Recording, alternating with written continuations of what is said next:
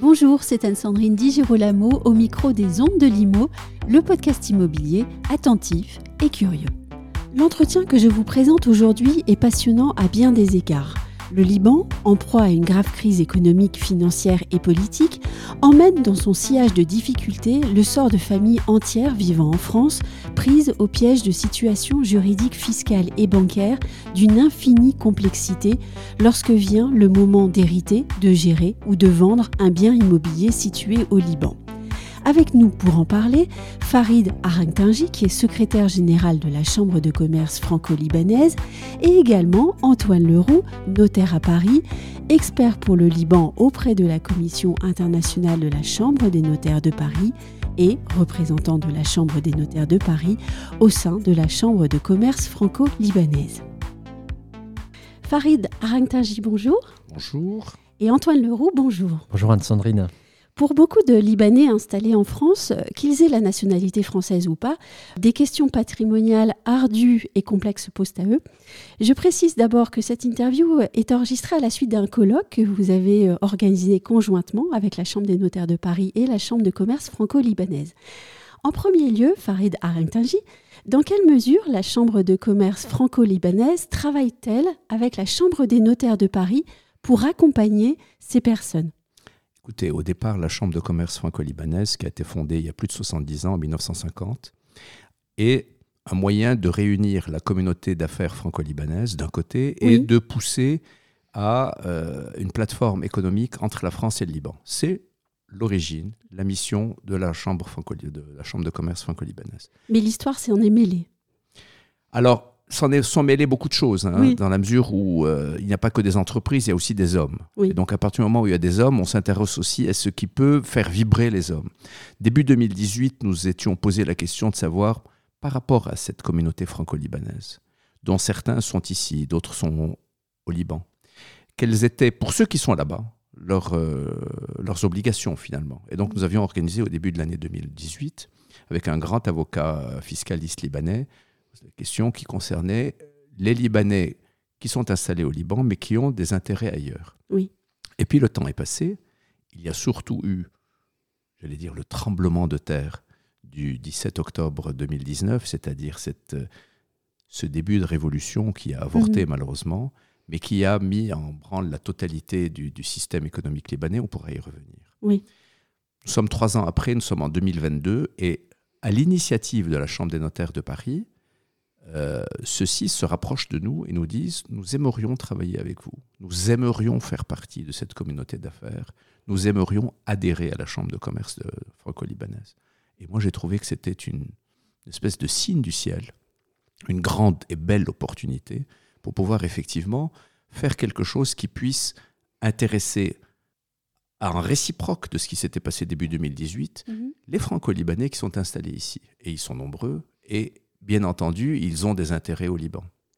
Oui, et puis euh, comme vous le disiez il y a quelques instants, dans la communauté d'affaires, eh bien, il y a des personnes, et ces personnes rencontrent de graves difficultés en ce moment.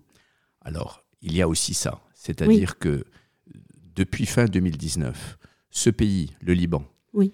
qui longtemps, quand je dis longtemps, c'est plus de 70 ans, plus de 80 ans, a été finalement, en résumé, et avec un petit côté un peu, un peu slogan, a été la banque, l'hôpital et l'université du Moyen-Orient. Oui. C'est là qu'on pensait, c'est là qu'on soignait, et c'est là qu'on faisait fructifier ou qu'on protégeait l'argent de l'ensemble des pays qui étaient autour de nous, dans lesquels il y avait des dictatures, dans lesquels il y avait des pays qui étaient tournés vers un autre système euh, économique que le nôtre, qui était ouvert vers l'Occident, qui était ouvert vers le système libéral. Brutalement, tout s'effondre, mais j'allais dire par une nuit sans lune. Mm. C'est-à-dire que la révolution commence le 17 octobre sur un prétexte extrêmement futile, comme souvent. Oui. Les banques ferment. Quand elles ouvrent deux semaines plus tard, c'est fini. Brutalement, on se rend compte qu'il y avait derrière un, une espèce de schéma de Ponzi qui était particulièrement fragile. Et à partir de là, les gens même s'ils avaient laissé beaucoup d'argent dans la banque, Mhm. parce que, rappelez-vous, au Liban, il n'y a pas de système de retraite comme en France. Donc les gens accumulent de l'argent pendant leur vie active, le mettent dans la banque parce que c'est un endroit Oui. sûr, protégé, etc. De façon que quand ils cessent d'avoir des revenus, ben, ils puissent avoir les intérêts de la somme qu'ils ont mise ou une partie du capital, peu importe. Mhm. Et là, il n'y a plus rien qui est accessible. Petit à petit, les intérêts disparaissent, mais totalement. Et surtout, petit à petit, on n'a plus accès à ce capital. Et donc, à partir de là, la situation va se dégrader de façon régulière. Et ce qui est incroyable, c'est que jamais on ne peut se dire que ça y est, on a atteint le fond. Il y a régulièrement, on se dit, mais si, ça continue à tomber. Euh, un exemple, c'est le taux de change du dollar par rapport à la livre libanaise. Alors, avant 1975, c'est-à-dire avant le début officiel de ce qu'on appelle là, mais il n'y a pas là, c'est les guerres civiles du Liban. Donc avant 1975, le dollar faisait 3 livres libanaises.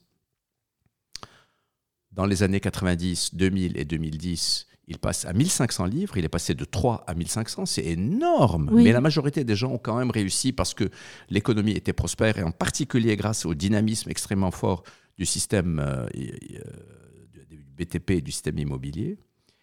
Et là, euh, aujourd'hui, on est passé à 1500. Quand, quand on est passé en octobre 2019 de 1500 à 1700, les gens se sont mis à crier au scandale. Après, on est passé à 5000. Après, on est passé à 10 000. Puis on est passé à 15 000. Et chaque fois, on se disait, ben, c'est une barrière qu'on n'atteindra pas. Oui. À l'heure où je vous parle aujourd'hui, Oui. on est à 42 500. Oh. On est à 42 500 venant de 1500. Donc, non seulement ça, mais on n'a plus accès à ces dollars. Mm. C'est-à-dire, un, on n'a pas accès aux dollars, et quand on les a, entre-temps, on vous les donne au compte-gouttes, avec un taux de change absolument dérisoire, c'est-à-dire on vous donne au compte-gouttes pour chaque dollar 8000 livres libanaises, et euh, pendant ce temps, en ville, il est passé à 42 000. C'est-à-dire que le pouvoir, d'achat s'est totalement effondré à cause de l'inflation qui, elle, suit le 42 000. Le précède éventuellement. Et la France a toujours été un lieu euh, privilégié pour, euh, pour les, Libanais parce que ces deux pays ont toujours entretenu un, lien très fort. Et, c'est là où euh, peut-être Antoine Leroux va pouvoir nous éclairer, puisque beaucoup de Libanais sont, sont venus en France par, par vagues successives d'ailleurs. hein. il n'y a pas eu qu'une une, qu'une vague d'expatriation. Euh, quelles sont, euh, Antoine Leroux, les difficultés patrimoniales et donc juridiques qui sont rencontrées par ces Libanais résidant en France dont certains aussi ont obtenu la nationalité entre-temps? Il y a effectivement beaucoup de Libanais en France, beaucoup de Libanais euh, à Paris. On sait qu'ils sont nombreux à Neuilly, dans le 16e euh, et dans le 15e, là où j'exerce également. Donc on les voit au détour euh, des successions, on les voit Oui. au détour des, des ventes immobilières. Donc c'est pour ça que à l'occasion de ce colloque, on a souhaité répondre euh, à leurs interrogations euh, du moment. Leurs interrogations du moment, c'était effectivement je suis en France et je vais être potentiellement amené à hériter ou j'ai hérité Oui. euh, au Liban. Donc le, le colloque avait eu pour mission de répondre déjà à cette problématique-là. Euh, pour un certain nombre d'entre eux, ils sont encore propriétaires euh, au Liban et ces derniers mois, j'ai eu plusieurs euh, interrogations de, clients en disant bah voilà, euh, maître, j'ai un bien situé au Liban, j'aimerais bien pouvoir le vendre, mais j'ai pas envie d'avoir mon argent bloqué au Liban. comment puis-je faire? Et donc, on a essayé de répondre à cette question-là de la manière la, plus précise possible. Et puis, bah, pour ceux qui, qui ont un- effectivement un patrimoine immobilier au, au Liban et, et qui sont bien installés, et, et ben, c'est de tout, ça a été tout simplement de leur rappeler les règles de l'impôt sur la fortune immobilière pour qu'ils prennent conscience que ben, en France, on est sur une imposition euh, mondiale. Donc sur la question euh, des successions, euh, l'objet de, de l'intervention, ça a été de leur rappeler que la résidence du défunt Oui. est fondamentale pour déterminer quelle va être la loi applicable à la succession. Donc on a fait tout un développement sur cet aspect-là. Euh, en rappelant néanmoins que euh, le Liban n'est pas euh, concerné par la réglementation qui s'applique à la France et que du point de vue libanais, le Liban fera toujours prévaloir la loi libanaise pour la transmission du bien situé au Liban. Et donc du point de vue notarial, pour le notaire français et puis pour les, pour les héritiers, ça peut entraîner un conflit de loi. Oui. Et donc on- on- j'ai indiqué une solution qui pourrait... euh, euh, être opérationnel, notamment pour euh, faire quand même prévaloir la loi française si c'est la volonté des héritiers. Ça, c'était sur le volet, euh, sur le volet successoral. Et on a rappelé également les règles fiscales en matière de succession. Et là, ce n'est pas uniquement la résidence euh, du défunt, c'est également la résidence de l'héritier. C'est-à-dire qu'à partir du moment où vous avez soit le défunt ou soit l'héritier euh, en France, eh ben, il est imposé en France et sur le patrimoine mondial. Donc aussi bien sur les biens qui sont en France, mais que sur les biens qui sont situés au Liban.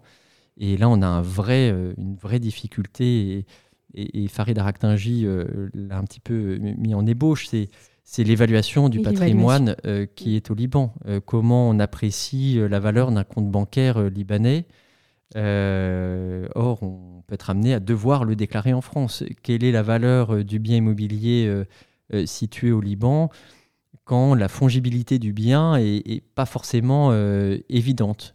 Donc on a, on a répondu, euh, on a essayé de répondre, d'apporter des éléments de réponse sur ces, sur ces points-là. L'IFI, ça a été vraiment euh, le déroulé euh, de la réglementation et avec aussi un focus sur l'évaluation des biens immobiliers situés au Liban. C'est un, un vrai casse-tête. Il faut bien comprendre que au Liban, il y a la valeur vénale, c'est-à-dire un acquéreur et un vendeur qui se mettent d'accord sur un prix de vente et puis derrière ça, vous avez l'administration fiscale libanaise qui va vous dire très bien, vous avez convenu entre vous que c'était un million de dollars, euh, mais moi en fait j'en considère que c'est 4 millions. Et on n'a pas ça en fait en France. En France, la valeur vénale euh, dans une opération de, vente, euh, à partir du moment où c'est pas assimilé à une donation déguisée, enfin qu'il n'y a pas ces caractères-là, mais effectivement, on a le droit en France de faire une bonne affaire et puis ben, la valeur, elle va quand même s'imposer à l'administration fiscale française. Ben, au mm. Liban, ben, ce n'est pas le cas. Si l'administration si fiscale libanaise décide que c'est 4 millions de dollars et pas 1 million, ben, on va devoir payer les taxes sur, euh, sur 4 millions de, dollars. Donc voilà, on a tenté de répondre à, à, ces, euh, à ces trois questions, la succession, la vente et l'IFI. Et malheureusement, se conjuguent à la fois euh, les règles du droit international qui s'appliquent, les règles du droit international fiscal aussi, et puis euh, l'autoritarisme du, fisc libanais, c'est ça? Oui, alors, euh, bon, je pense que l'autoritarisme du fisc libanais, il n'a rien à envier euh, à la France. Hein. on est quand même des, assez champions en matière d'imposition. On est très fort pour imposer, je ne sais pas combien de fois, un même, un même bien. Euh, d'autant que vous notiez aussi pendant le colloque que, le fisc français aussi allait avoir des difficultés à, assentir ou à consentir ou pas à un montant donné sur la valeur d'un bien. Lui aussi, parce qu'il manque d'informations. C'est exactement ça. C'est-à-dire que ce qu'on a mis euh, en exergue pendant le, colloque, c'est que en France, lorsqu'on on parle d'un bien immobilier, on a plusieurs bases euh, qui sont disponibles et qui permettent quand même d'une manière assez fine d'apprécier la valeur euh, d'un bien. Pour un Libanais aujourd'hui qui se dit bon ben ça y est maintenant je suis résident fiscal en France, euh, je me rends compte que euh, mon seuil, très probablement mon seuil de détention de biens immobiliers dépasse 1,3 million. quelle est la valorisation de mon bien immobilier situé au Liban? C'est vrai qu'aujourd'hui, c'est un, élément, c'est un élément complexe. Moi, je serais tenté de, de répondre, c'est que dans ce cas-là, on applique quand même la règle française euh, d'évaluation. C'est-à-dire mm. qu'on n'est pas sur une valeur fiscale du bien, mais on est sur une valeur vénale du bien. Euh, mais la difficulté, c'est qu'au Liban, on, ne retrouve pas les mêmes bases. Euh, il n'y a pas les mêmes volumes de vente, il n'y a pas une base centralisée qui permet de connaître les valeurs sur un périmètre, la valeur des biens qui, est vendue. Donc là, ça sera vraiment de s'enquérir au cas par cas auprès d'agents immobiliers euh, locaux de se dire bon ben aujourd'hui un appartement qui fait 140 mètres carrés euh, en plein cœur d'Ashrafillé bon ben euh, aujourd'hui raisonnablement si on trouve un acteur un, acteur immobilier prêt à l'acheter combien ça vaudrait? Mais il y a un travail d'enquête qui est plus compliqué à réaliser au Liban qu'en France, c'est certain. On évoque souvent l'effondrement du marché immobilier. Alors certains, parfois, se gauze de cet effondrement en se disant eh ben c'est un bon investissement. Il est peut-être bon de rappeler ici que acheter en ce moment au Liban, c'est aussi risqué juridiquement parlant, puisque euh, la vente de ce bien sera peut-être problématique et elle va entraîner les personnes aussi dans des questions qu'elles n'envisagent peut-être pas à l'achat. Ce qui est important en matière d'investissement, c'est la, c'est la stabilité et quand même, on espère un gain. Oui. même si l'immobilier a toujours été une valeur refuge. La difficulté, je pense, au Liban, comme disait Farid Araktinji, euh, on pense qu'on a touché le fond, et puis en fait, euh, trois mois après, euh, il y a un événement qui fait que c'est encore pire, et puis on continue de, creuser. donc effectivement, pour un investisseur, se plonger sur le, voilà, sur le marché immobilier libanais, il y a une notion de risque qui va sans doute être plus importante que dans d'autres pays où il y a plus de stabilité. Aujourd'hui, euh, moi, je, je suis incapable de vous dire à combien ce, ce, ce, monnaie un appartement de 140 mètres carrés en plein cœur d'Ashrafillé. Euh, demain, personne ne, peut, ne peut prédire la valeur d'un bien immobilier euh, à, court, moyen ou long terme. Hein. Est-ce que, euh, si on revient à, la situation de, ces personnes hein, qui habitent en France et qui sont prises de facto entre la France et le Liban, avec euh, des, ventes, des successions à régler et un patrimoine à assumer fiscalement parlant, avec toutes les difficultés euh, rencontrées dans la relation au fisc et français et libanais, est-ce que vous auriez un exemple à me donner, une situation concrète qui permette à nos auditeurs de réellement comprendre la, profondeur des questions qui se posent? Bah, c'est très simple. J'en ai, euh, moi, j'ai pas mal de clients libanais. Donc, euh, donc la, question se pose quand même très régulièrement. Euh, je vais prendre un exemple simple que j'ai aujourd'hui dans un dossier. monsieur est libanais. Il a épousé une Française. Il a des enfants. il a un patrimoine en France. Et puis, il a hérité de ses parents au Liban. Mm. Et donc, j'ai des cotes-parts indivises de biens immobiliers qui sont situés au Liban. Le conjoint et le défunt et les héritiers, donc domiciliés, résidents euh, en France, au sens civil et au sens euh, fiscal du terme, euh, j'ai l'obligation de déclarer en France les biens immobiliers qui sont situés au Liban. Pour ce faire, il faut que j'ai la justification du titre, et donc là, dans mon cas précis, ils n'avaient rien fait au décès des parents. Donc euh, la famille sur place est en train de régulariser déjà la succession des grands-parents pour que euh, moi je puisse avoir un titre justifié au nom euh, de, de, mon défunt. Et puis, il y a toute la question de la valorisation du bien immobilier. Sur la question de la valorisation, j'ai pas trop de difficultés à prendre l'évaluation d'un acteur local, agent immobilier local, qui me dit que aujourd'hui, raisonnablement, ce bien-là euh, vaut tant. Parce que moi, je ne vais pas être atteint par euh, la règle fiscale libanaise. En revanche, au Liban, euh, ben, il va falloir également s'assurer de la transmission du bien aux, héritiers, aux conjoints et, et, aux enfants. Donc il y a besoin d'un relais euh, sur mhm. place. Alors au Liban, sur la, transmission d'un bien qui est situé au Liban, il va y avoir deux acteurs. Il va y avoir un avocat euh, qui va euh, monter tout le dossier, qui va s'assurer de l'obtention d'une dévolution successorale auprès d'un tribunal civil libanais, puisque on est en présence d'une succession avec un chrétien. Donc c'est le, droit des non-musulmans qui, s'applique là-bas. Et puis, fort de cette dévolution euh, successorale, eh ben, on va euh, sur place transmettre les droits immobiliers qui sont euh, situés au Liban. Mais potentiellement, je vais avoir une différence entre ce que va dire le, tribunal civil libanais, qui va indiquer certaines cotes-parts de succession, et qui vont être en fait différentes, moi, de mes cotes-parts de succession. Donc voilà, là on se retrouve typiquement avec un conflit de loi, c'est-à-dire moi qui ai une vocation d'évolution successorale particulière en référence à la loi française, et au Liban, ben, le bien immobilier va être muté conformément au droit successoral libanais. Et Farid euh, Arangtanji, comme si le conflit de loi n'était pas suffisant, il faut aussi ajouter que les Libanais installés à Paris et en France rencontrent de graves difficultés dans leurs euh, relations avec les banques, notamment, on en parlait tout à l'heure, les transferts d'argent, avec des fermetures de comptes aussi, parfois des, déclarations TRACFIN qui, qui, doivent être faites. Et donc souvent aussi, au-delà de la situation monétaire et, patrimoniale et juridique, des situations inextricables. En fait, un franco-libanais qui est à Paris, s'il est résident fiscal à Paris, il va pas avoir trop de difficultés pour avoir un compte bancaire ici. Mais euh, ce qu'il a au Liban, qu'il l'ait ou non déclaré, c'est encore un autre sujet. Mais ce qu'il a au Liban aujourd'hui, lui est accessible à, dose homéopathique, mais vraiment homéopathique. Absurde, ridicule. Et ça, c'est depuis, donc, comme je vous disais, depuis le mois d'octobre 2019. Si par malheur, ce même franco-libanais n'était pas résident à Paris, mais résident au, Liban, mais qu'il a quand même des intérêts ici, il vient régulièrement, il a été habitué, il a fait des études en France, il a fait une partie de sa carrière ici, il aime la France. Alors là, c'est la double peine pour lui.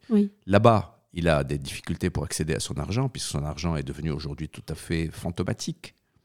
Beaucoup de gens, d'ailleurs, quand je dis fantomatique, là aussi, ce n'est pas une, euh, un simple petit slogan.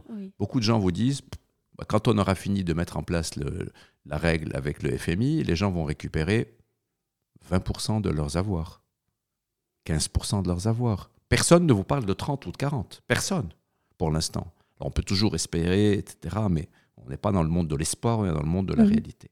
Donc ça, c'est par rapport à ce qu'il a là-bas. Et quand il vient ici, on dit, monsieur, vous n'avez plus de compte en banque. Parce que comme vous êtes libanais mhm. et que vous n'êtes pas résident en France, donc c'est un pays dont je ne sais pas tout, etc. Donc je vous ferme. Donc vous avez de grandes banques françaises, les plus grandes. Oui. il n'y en a pas 150, on les connaît bien, je ne vais pas les citer pour ne pas leur faire une bonne publicité, qui leur disent, ben maintenant, messieurs, madame, c'est fini, vous avez 15 jours, vous avez un mois, mais vous n'avez pas un an pour fermer votre compte. Vous prenez votre argent, après vous, vous en faites ce que vous voulez. Si vous voulez, vous le mettez à la maison ou vous en faites ce que vous voulez. Donc ce système de double peine est insupportable. Et pour moi, il est une espèce de, de trouillomètre à zéro de la part d'un certain nombre de grands acteurs financiers en France, mhm. nommément des banques, qui se disent, bah, qui font une surinterprétation des règles prudentielles, euh, de, de, de, tout ce qui concerne effectivement la compliance. Horrible terme anglo-saxon pour signifier la conformité, etc. Quant à TRACFIN, effectivement, TRACFIN est là pour pouvoir, euh, pouvoir traquer, hein, pouvoir suivre, effectivement. Mhm. Donc, il fait son boulot normalement. Mais ce n'est pas une raison pour que l'acteur financier, qui est essentiel pour, la, pour le, bon fonctionnement d'une économie, dise moi, je vais éliminer tous mes, tous mes franco-libanais. Pire, parfois, j'ai même entendu des gens qui n'ont que la nationalité française, mais qui sont installés au Liban et qui, on a dit, euh, fume, tu t'en vas. C'est tout à fait intolérable. J'aurais voulu faire une toute petite euh, euh, incidente sur l'exemple que Maître, euh, Maître Leroux a donné tout à l'heure sur ce fameux appartement de 140 mètres carrés au cœur d'Ashrafieh, qui, avant 2019, pouvait valoir jusqu'à 6, 7, 8 000 dollars le mètre carré s'il est bien situé en étage élevé, avec des prestations de haut niveau, etc. Et aujourd'hui, en réalité, on ne sait pas. Est-ce qu'il est tombé à... Là, je vous parle des vrais dollars, hein, pas les dollars cachés en banque, parce que maintenant, on a inventé un mot au Liban qui est le lolar, donc qui est le dollar libanais, lolar. J'allais vous poser la question, donc euh, on peut en parler. Donc, qui n'a pas beaucoup de valeur. Et le vrai dollar, c'est celui que vous avez soit dans votre poche, soit éventuellement dans un nouveau compte que vous avez créé au Liban qu'on appelle le compte en fraîche dollar. C'est inimaginable. L'imagination n'a pas de, de, limite euh, quand on parle des Libanais et de l'argent et de l'économie. Et donc, est-ce que c'est 4 000, c'est-à-dire deux tiers de l'ancienne valeur? Est-ce que c'est 3 000 Est-ce que c'est 2 000 le mètre carré? En fait, comme il y a peu d'offres et de demandes, et pour une raison simple, c'est que les Libanais, sauf à être, euh, qui sont au Liban, ou qui, ont ou qui sont ici mais qui ont un bien là-bas, sauf à être acculés, ils ont vraiment besoin, ils vont se dire, j'ai pas envie de brûler, entre guillemets, mon, mon, bien en, le sous-vendant. Mhm. Et, euh, et, donc, et donc, du coup, ça a beaucoup ralenti euh, le, nombre de transactions, ce qui fait qu'effectivement aujourd'hui les transactions, ben c'est quoi? Si, vous tombez au lot de 6 000 à 2 000, il est probable que c'est une bonne affaire et qu'effectivement il faut investir. Si vous dites je ne vendrai pas à moins de 4 000 alors que c'est à 6 000, vous allez probablement avoir un peu plus de difficultés. Et si vous espériez, parce que vous aviez des prestations de haut niveau, non pas être à 6 000, mais plutôt être à 8 000, et qu'il y a quelqu'un qui vient vous dire ben moi je te donne 3 000 tout de suite et tu t'en vas, euh, voilà. Donc vous allez avoir des situations qui sont Maître Leroux a souligné, je crois, le mot inextricable. Je ne sais plus s'il l'a employé ou pas, mais j'ai entendu qu'il avait dit qu'il souhaite qu'il signifiait un petit peu ça. C'est vrai qu'à ce moment-là, comment évalue-t-on? Et Antoine Leroux, vous vouliez ajouter quelque chose? Oui, bah justement, avec, on pourrait considérer qu'il y a des opportunités d'affaires ou même si finalement il y a une personne qui considère que, je ne sais pas, l'acheter entre 8 et 10 000 dollars du mètre et puis qu'il y a un investisseur qui dit non, non, mais pas de problème, moi je vous en offre 8000 dollars du mètre voilà, moi, j'interpelle les, les, franco-libanais et les libanais de dire attention, il faut. C'est pas parce qu'on souhaite vendre son bien immobilier qu'il faut euh, être moins vigilant sur la qualité, euh, la qualité de l'acquéreur. Pourquoi? Parce que les franco-libanais vont vouloir voir arriver euh, l'argent en France. Et effectivement, les banques libanaises euh, implantés en France, ou les banques françaises qui vont, franco-françaises qui vont voir arriver cet argent, elles vont mettre toute la réglementation en œuvre pour s'assurer de l'origine des fonds. Euh, Tracfin, c'est une obligation de déclaration et de signalement si on considère qu'il euh, y a potentiellement un caractère de blanchiment d'argent derrière une opération. Nous, les notaires, on a euh, très clairement également cette obligation de signalement euh, à Tracfin. On est même euh, surveillé euh, sur nos, déclarations Tracfin. Est-ce que il faut savoir que les notaires sont inspectés tous les ans et les, signalements Tracfin sont, sont inspectés. savoir si on tracfine bien, les, bien comme il faut les, gens. donc la banque, si elle a un doute sur l'origine des fonds, elle ne va pas manquer de signaler mhm. à la cellule Tracfin le problème. Donc s'assurer de la qualité, de l'identité de l'acquéreur me paraît être primordial. Attention aux opérations de blanchiment d'argent qui pourraient être euh, proposées. Euh, et puis un Libanais trop content de voir un bon prix euh, lui être proposé, accepté. ça risque vraiment de lui revenir en France tel un boomerang. Il faut savoir que euh, au Liban, une vente d'un bien immobilier au Liban ne se déroule pas du tout de la même manière qu'une vente immobilière d'un bien situé en France en France. Les fonds ne transitent pas par le notaire libanais, euh, contrairement en France où euh, le prix de vente transite par le notaire. et donc c'est un échange monétaire qui se fait de l'acquéreur au vendeur en dehors de tout contrôle du notaire libanais ce que va acter le notaire libanais, c'est qu'il y a bien eu transfert, euh, transfert de fonds. Et donc c'est au vendeur et à l'acquéreur d'organiser les modalités de transfert de fonds. En revanche, le notaire libanais, lui, il va être là pour proposer des solutions qui va quand même garantir à la fois pour le vendeur le fait qu'il reçoive son prix de vente et l'acquéreur le fait que lui, il ait bien un transfert de propriété. Et donc euh, pendant ce colloque, on a déroulé quatre solutions euh, qui peuvent euh, être appliquées pour justement garantir à la fois le transfert de propriété et le transfert de fonds. Solution parmi lesquelles, si je me souviens bien, le séquestre, mais le, banquier présent avait bien aussi noté le coût supplémentaire. Exactement, bah, il y a forcément un coût pour la banque parce que ça serait l'idée c'était effectivement qu'une banque ouvre un compte séquestre au nom notamment du, du notaire libanais et qui garantirait d'une certaine manière le fait d'avoir euh, réceptionné par anticipation euh, les fonds et puis qui donnerait le feu vert pendant euh, le rendez-vous de signature, le feu vert à la banque de transférer les fonds sur le compte du notaire vendeur qui nécessite du coup une, grosse préparation en amont. Et on est alors c'était une, solution qui a été proposée du coup par par Sherine Audi euh, mais qui voilà qui serait pas forcément duplicable euh, euh, par toutes les banques. J'aimerais qu'on termine justement sur, sur ce colloque qui, qui, pour ma part, je pense, c'est démarqué par sa grande qualité, puisqu'on avait à la fois des banquiers, mais on avait aussi des notaires français et des notaires libanais. Donc on a bien pu voir les deux côtés de la question. J'ai remarqué que, d'abord, ce colloque avait été très très suivi. Il y avait beaucoup de personnes qui étaient présentes et que les questions à la fin étaient très nombreuses et souvent exprimées par des personnes visiblement très marquées par la situation. Absolument. D'abord, non seulement il y avait des gens présents en salle, mais il y avait des gens aussi qui étaient en, webinaire. Hein. Donc, donc, le colloque a eu plus de succès que ce que nous anticipions. Vous avez souligné la qualité euh, des six personnes qui ont pris la parole on avait mis en place effectivement là aussi une belle préparation, un beau comité de pilotage qui avait été animé par Maître Leroux. et les gens, les gens sont tous marqués, c'est évident. Oui. Maintenant, ce qu'il faut se dire, c'est que les, les Franco-Libanais aiment la France et aiment le Liban. C'est-à-dire même ceux qui maintenant sont installés là depuis 45 ans se disent je veux pas quitter le Liban, je veux garder un truc au Liban. Je... Alors, tu y vas combien de fois? Mais je veux quand même garder quelque chose. mais c'est la terre. Et c'est la terre. D'ailleurs, ça, a été la, ça a été la conclusion de l'ambassadeur hein, quand il a parlé de la terre, effectivement. Et, donc, il y a quelque chose qui est, qui, qui est au-delà de, du rationnel, qui est purement dans, dans, dans, l'affect.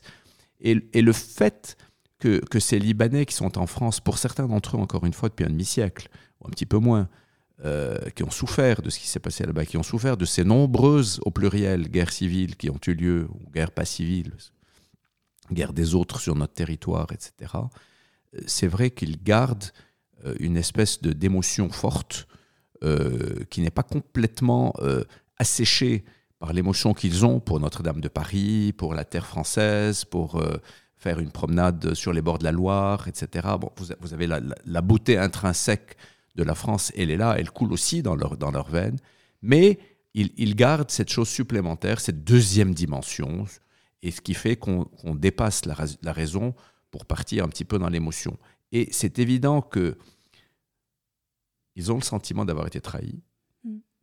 que les hommes pour qui ils ont voté, qu'ils ont aimé, qu'ils ont pour certains d'entre eux fréquenté ou côtoyé sont quand même euh, non seulement des gens qui ont des corrompus, qui ont détruit le pays, euh, qui ont suicidé le pays en se suicidant eux-mêmes, etc.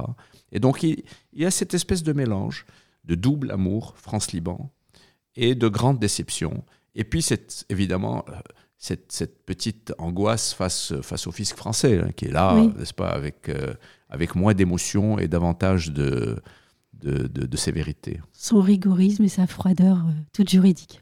Voilà.